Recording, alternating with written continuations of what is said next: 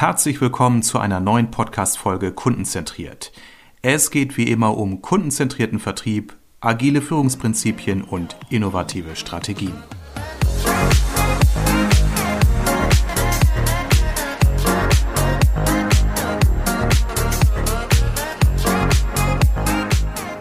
Annette, ich habe mir vor unserem Interview nochmal dein LinkedIn-Profil angeschaut und äh, obwohl ich ja schon das eine oder andere von dir weiß, äh, war ich nochmal erstaunt zu lesen, dass du ja wirklich in der Verlagsbranche schon wirklich bei den Großen warst, bei Random House, bei Rowold, Gräfe und Unzer, Dumont, um mal so einige Namen zu nennen. Ähm, und auch, du warst deutsche Reiseleitung in Moskau 1981. Ja. Ein, der liegt aus deiner Jugend.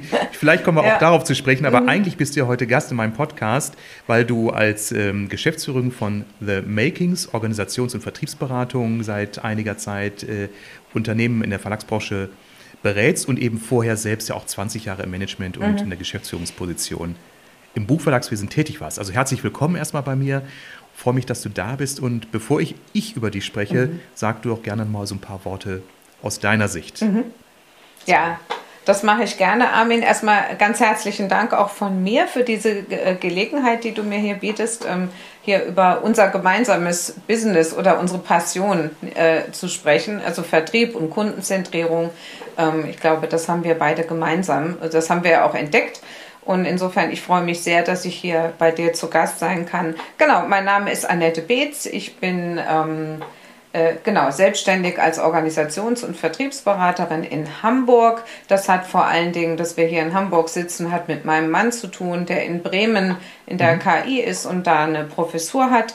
Ähm, ich komme aus dem Verlagswesen, ähm, würde mich als passionierte Vertriebsfrau bezeichnen, die nicht ausschließlich auf Bücher und auf Verlagswesen spezialisiert ist, sondern die einfach eine sehr hohe Leidenschaft für das Thema Verkaufen und Kundenbedürfnisse hat bin aber bedingt durch mein Studium, ich habe Amerikanistik, Germanistik und Soziologie studiert, ich sage immer gerne drei brotlose Künste, habe dann aber sehr früh im Verlagswesen angefangen, einen Haufen unbezahlter, langer Praktika zu machen und habe dadurch auch meinen ersten Job bekommen und bin über das Verlagswesen in, im Vertrieb gelandet und zwar in den USA. Das ist nicht ganz unwichtig, weil ähm, die Amerikaner, das behaupte ich mit Leidenschaft und nachdrücklich und sehr viel voraus sind, was das Thema Kundenorientierung angeht.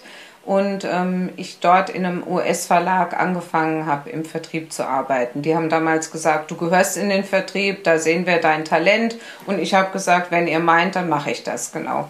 Und das war in den, in den, in den frühen 90er Jahren und dann sind wir in 97 zurückgekommen nach Deutschland und dann habe ich mehrere Stationen ähm, im Vertrieb gehabt, genau, und war, war eben in Führungspositionen und am Schluss eben auch die letzten zehn Jahre auch in Geschäftsführung bei Gräf und Unzer, also der größten Ratgeberverlagsmarke in Deutschland, dann bei den Holzbrink Verlagen bei Rowold und eben die letzten drei Jahre bei der Verlagsgruppe Random House.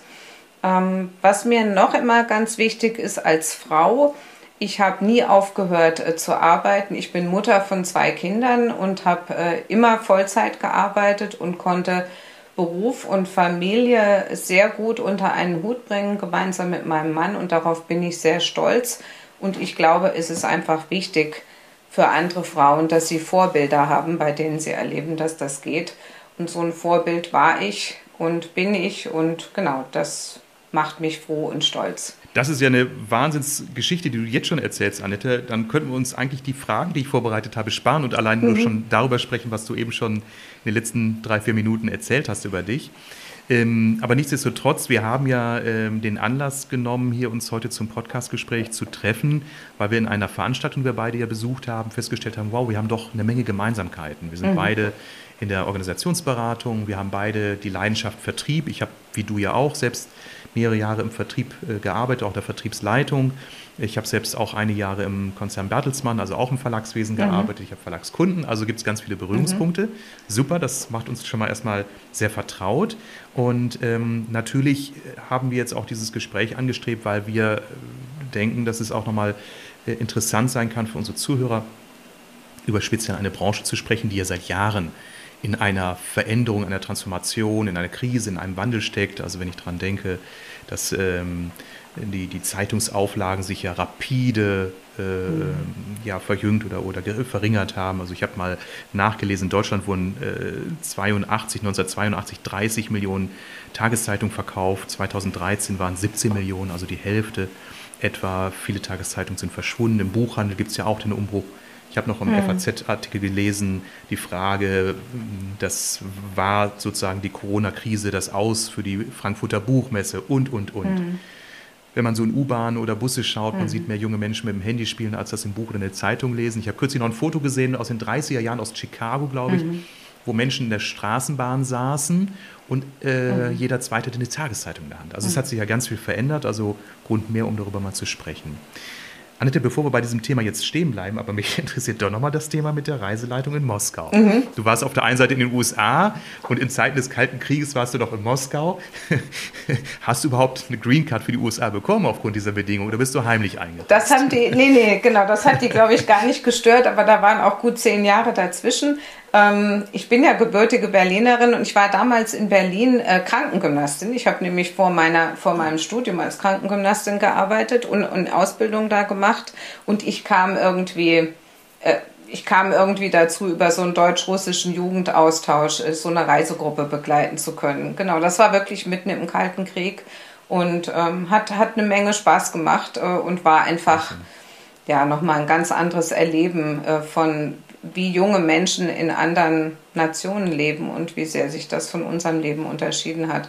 Recht dramatische Erfahrungen, ja. Mhm. Ja, ja, ja. Mhm. Aber du hast ja wirklich zwei sehr, sehr unterschiedliche Kulturkreise kennengelernt. Einmal die, den russischen Kulturkreis, den amerikanischen. Ja. ja. Und dann wieder zurück mhm. ins äh, kühle Deutschland. Genau. Ähm, ja, greifen wir doch mal unseren Faden auf mit dem Thema Wandel im Verlagswesen. Ähm, ich habe eben gelesen im Zusammenhang mit den Tageszeitungen und den Auflagen, äh, mit den sinkenden Auflagen, dass das gar nicht nur und ausschließlich ein, äh, eine Folge der äh, Digitalisierung, also des Themas Internets ist, aber sicherlich mhm. auch, was hat denn heutzutage, du bist ja nun heute beratend tätig und arbeitest mit vielen Verlagen mhm. zusammen, was hast du, was nimmst du denn heute für einen starken Wandel durch die Digitalisierung oder andere Effekte mhm. auch wahr? Also ich finde es sehr spannend, was du gerade geschildert hast, ähm, dass dir in öffentlichen Verkehrsmitteln auffällt, ne? anders als vor 30 Jahren, dass die Leute eben dort nicht mehr mit Büchern und Zeitungen sitzen und man eigentlich auch nicht sehen kann, äh, was machen die da mit ihren Smartphones und auch kein Vorbild äh, oder, oder keine Inspiration dadurch bekommt als Zuschauer. Ne? Wie oft habe ich früher, äh, fand ich früher spannend, was die Leute lesen, habe gedacht, oha, das sieht irgendwie nach einem guten Buch aus, das könnte ich mir auch mal anschauen. Also da geht einfach Reichweite für gedruckte Medien verloren. Das ist, glaube ich, ähm, das ist, glaube ich, der Kern dieser Beobachtung und das merkt natürlich die Buchbranche. Also wenn wir hier über Verlage sprechen, ich spreche hauptsächlich über Buchverlage und in der Branche, die ja auch sehr groß ist, wir haben über 3000 unabhängige Verlage in Deutschland. Ähm, davon machen übrigens 40 Verlage, machen inzwischen 80 Prozent des gesamten Umsatzes. Also die Konzentration ist massiv.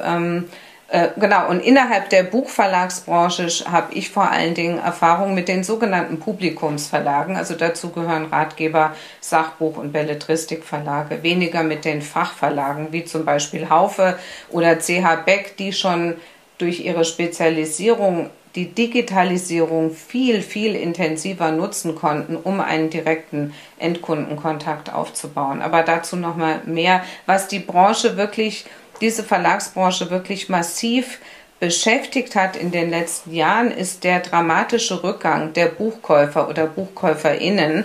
Und zwar um 8,1 Millionen Leser, Käufer hat die Buchbranche verloren zwischen den Jahren 2012 und 2019. Das heißt, die Zahl ging zurück von 37 Millionen auf 28,8 Millionen Buchkäuferinnen und Leserinnen. Und das hat die Branche vor allen Dingen sehr aufgerüttelt, diese doch sehr dramatische Erkenntnis, die sich spiegelt im öffentlichen Nahverkehr, um den Bogen wieder zu schließen ja, zu deiner ja. Beobachtung.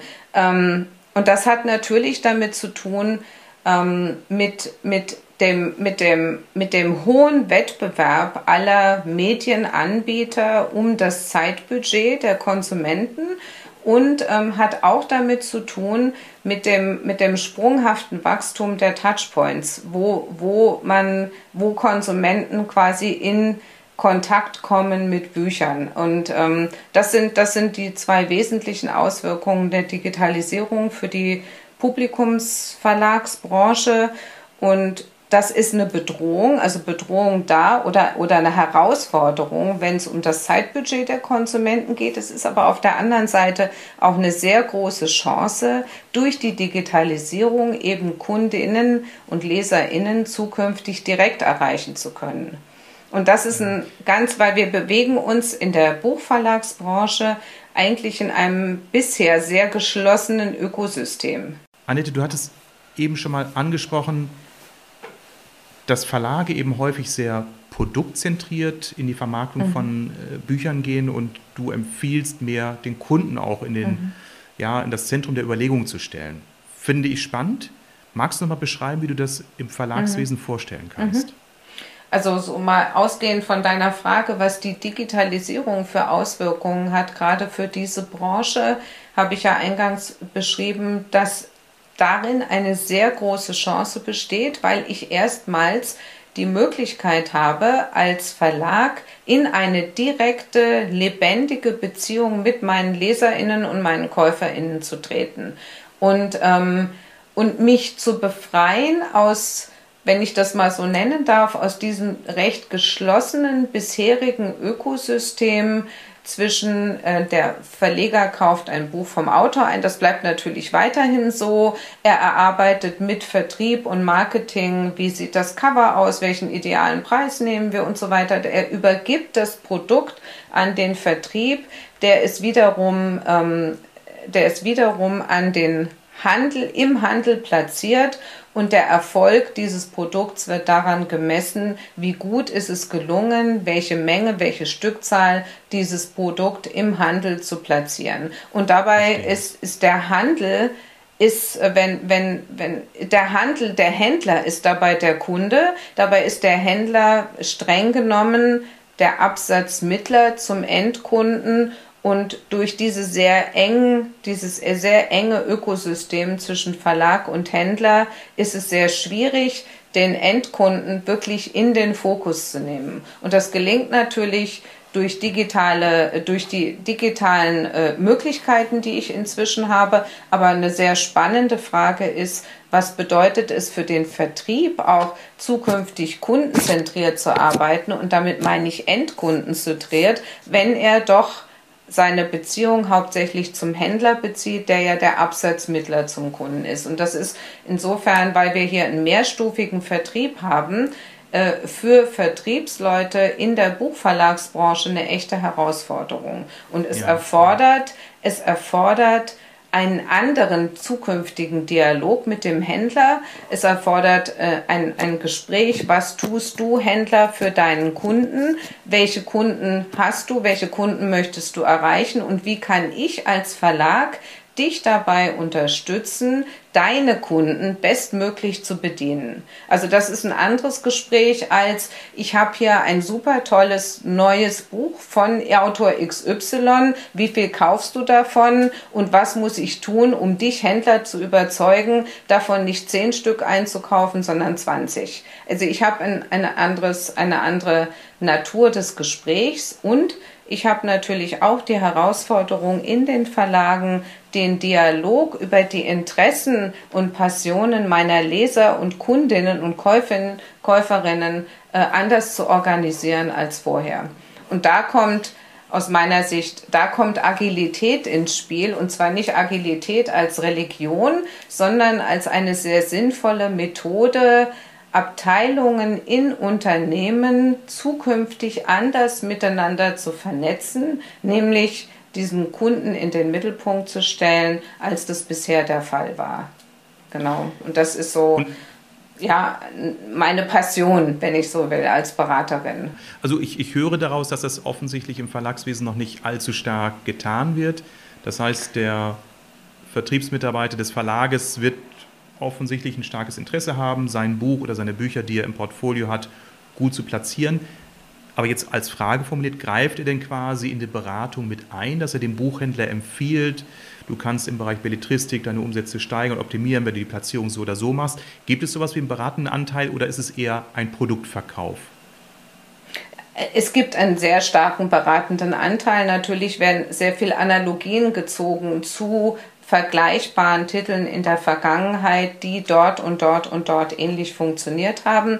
Aber der, der zukünftige Beitrag von Vertriebsmitarbeitern im Handel kann ja sein, ähm, das Wissen, was in dem Verlag gesammelt wird über die über die Endkunden in bestimmten Genres, in bestimmten Kategorien mit dem Buchhändler zu teilen und aber auch das Wissen vom Buchhändler mit einzubeziehen, weil er sehr nah dran ist an seinen KäuferInnen, äh, dieses Wissen ebenfalls mit einzubeziehen und wieder zurückzubringen in den Verlag. Also daraus einen Kreislauf, einen Dialog, einen, einen Kreislauf zu machen, der für beide Seiten äh, bereichernd ist. Und das setzt aber auch voraus, dass ein Verlag Informationen und ein, in den Dialog mit Endkundinnen gehen kann und auch gleichzeitig, ähm, dass ein Dialog stattfindet zwischen Handel und Verlag, in, de, in dessen Mittelpunkt der Endkunde steht. Ja, das, das finde ich wichtig. Ich mhm. betrachte das ja auch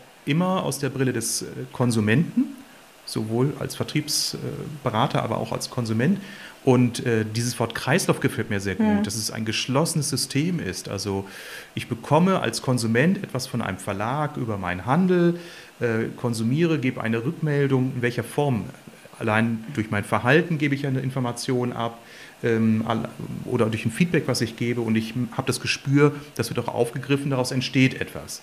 Ich erlebe so viel Negatives. Als Beispiel, ich äh, bekomme morgen ein, ein E-Auto, mein erstes. Und dann hat mich der Händler angerufen und gesagt, Hering, wenn Sie noch keine Wallbox haben, brauchen Sie übergangsweise so ein Adapterkabel. Ich sage, gut, wunderbar. Ähm, machen Sie mir mal einen Preis. Äh, und dann bekam ich eine Mail für dieses Kabel mit einer mobilen Wallbox für 1000 Euro. Wie gesagt, mhm. das, das, wollte ich nicht haben.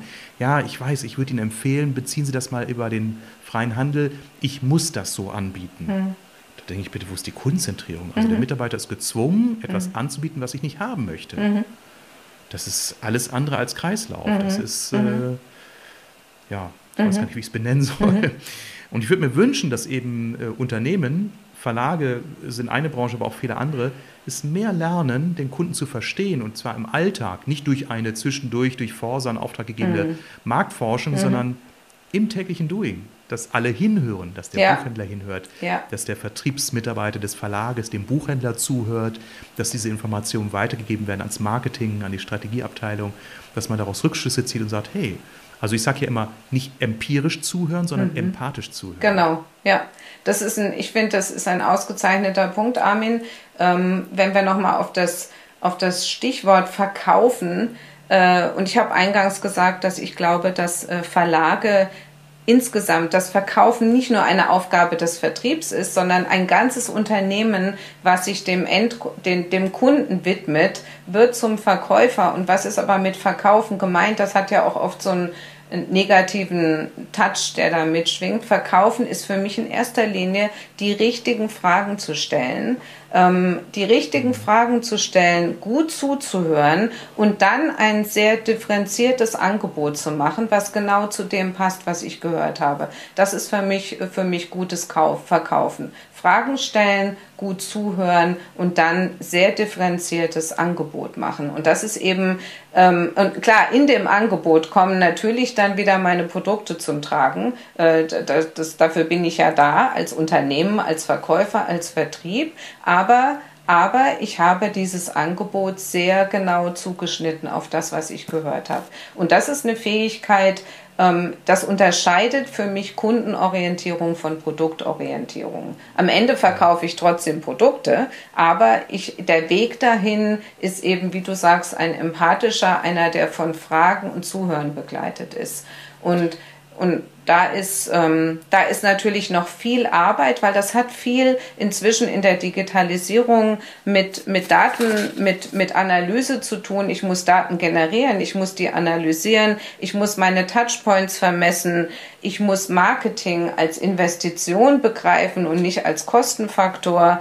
Ich muss, ähm, ja, ich muss einen 360, ich muss meine Systeme so langsam, schrittweise so aufbauen, dass ich am Ende einen 360 Grad Blick sowohl auf mein Produkt habe als auch auf meinen Kunden und die verschiedenen Parameter einfach gut in Verbindung setzen kann und genau sagen kann, über welche Touchpoints erreiche ich denn welche Kunden mit welchen Produkten am besten und was lerne ich daraus und was kann ich meinen Autoren auch mitgeben, weil das, das kam mir jetzt noch in, in meinen Ausführungen zu kurz.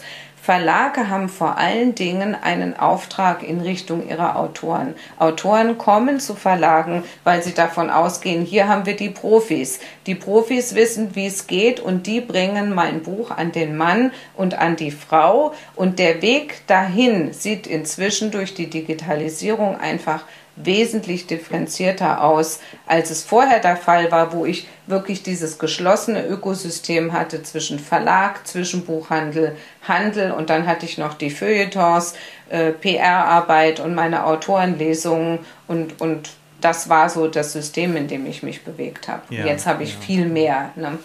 Genau. Ja. ja. Ja, ich frage mich zudem auch, ob ja. jetzt meine Tochter noch zu einer Autorenlesung in die Buchhandlung mhm. geht oder ob sie dann eher einen coolen YouTube-Clip sehen möchte über ihren Lieblingsautor. Ja. ja. Also das Konsumverhalten hat sich ja auch verändert. Natürlich, genau. ich, ich glaube, jeder Mensch, auch jüngere Menschen, schätzen noch äh, traditionelle äh, äh, Formen des, äh, ja, ich sag mal, Einkaufs. Also ich glaube nicht, dass der stationäre Handel komplett aussterben mhm. wird, weil es hat für jung und für alt auch einen gewissen Charme, wenn mhm. eben dieser Charme auch herausgeputzt wird. Mhm. Ähm, also wenn man sich dieser, dieser Werte auch bedient und nicht vor verschlossenen Türen steht, weil wie bei uns in unserem kleinen Stadtteil alle Geschäfte sich darauf verständigt haben, grundsätzlich unterschiedliche Laden- und Öffnungs- und Schließungszeiten mhm. auszuhängen. Das finde ich schon mal das, also das Erste, was mich ja.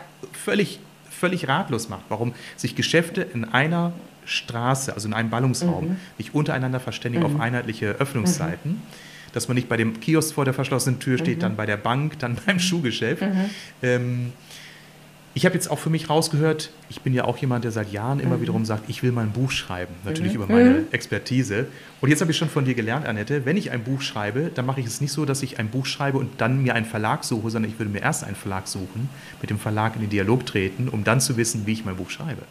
Das wäre natürlich super cool. Genau, da gehe ich davon aus, dass du ein Sachbuchautor wärst wahrscheinlich ja. und kein Belletristikautor. Ja. Und dann ist es natürlich super cool, mit dem Verlag ein Konzept zu erarbeiten und das auch immer wieder mit den, mit den ähm, Produktmanagern die sich unterschiedlich zusammensetzen. Das sind mal Marketingleute, das sind Vertriebsleute, das ist eine Mischung aus Vertrieb und Marketing, ähm, darüber auszutauschen, was ist wirklich, welches Kundenbedürfnis wollen wir ansprechen, äh, ansprechen. Und das fängt schon an bei, bei deiner Idee, wie du dein zukünftiges Werk beschreibst. Wie beschreibst du das? Ne? Beschreibst du beschreibst du wirklich, was ist der zukünftige Nutzen für den Leser? Was, hat, was wird er gelernt haben, Futur 2, wenn er dieses Buch gelesen hat oder sie? Ja, ja genau. Ja.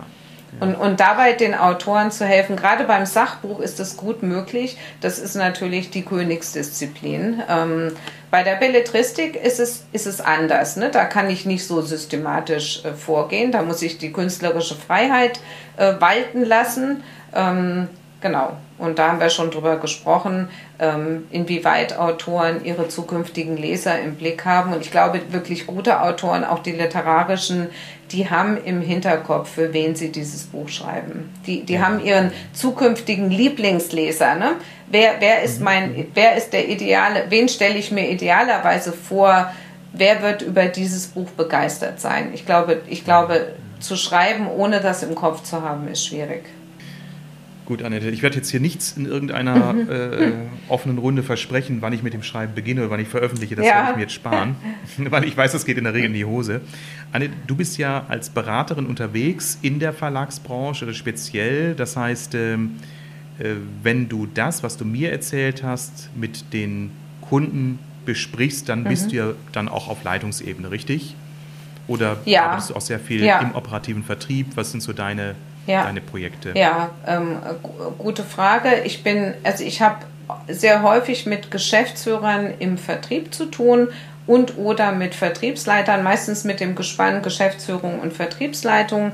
Und der Auftrag, also äh, Unternehmen kommen auf mich zu, wenn sie das Gefühl haben, sie erreichen nicht das Potenzial, was sie sich wünschen mit ihren Vertriebsabteilungen. Das heißt, da geht es dann erstmal darum zu schauen, was behindert uns an wirklicher Wertschöpfung. Ne? Wie viel wertschöpfende Arbeit leisten wir und wie viel Beschäftigung haben wir? Ich unterscheide gerne zwischen Beschäftigung und wertschöpfender Arbeit und was brauchen wir, um wirklich mehr Wertschöpfung generieren zu können. Das heißt, wo sind Strukturen, die uns behindern?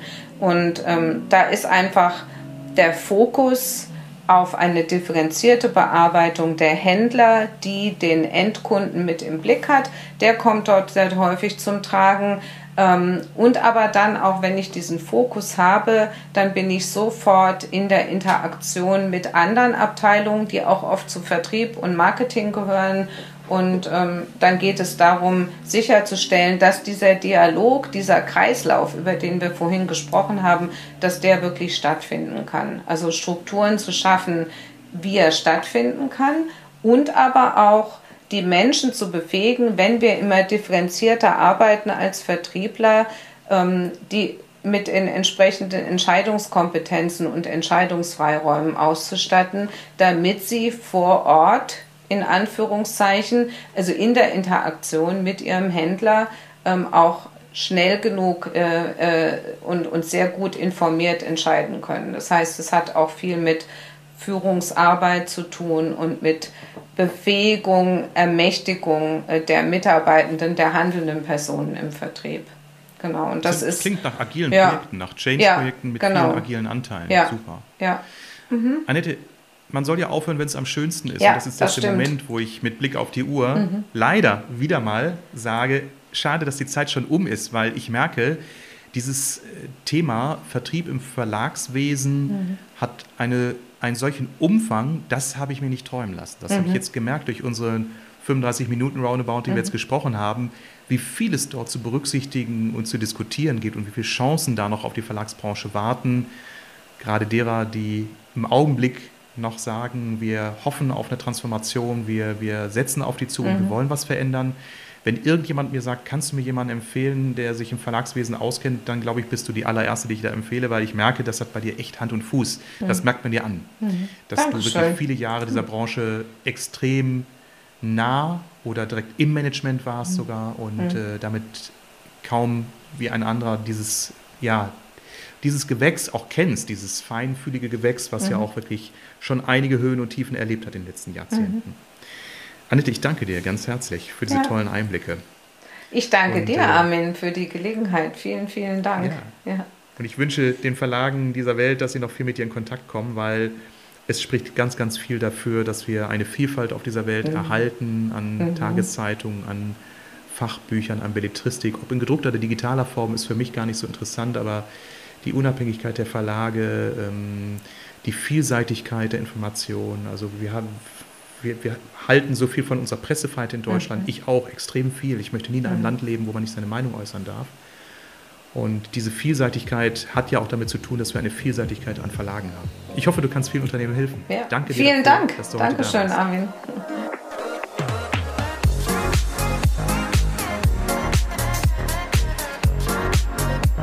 Vielen Dank fürs Zuhören. Alle wichtigen Infos und Links findest du übrigens in den Show Notes.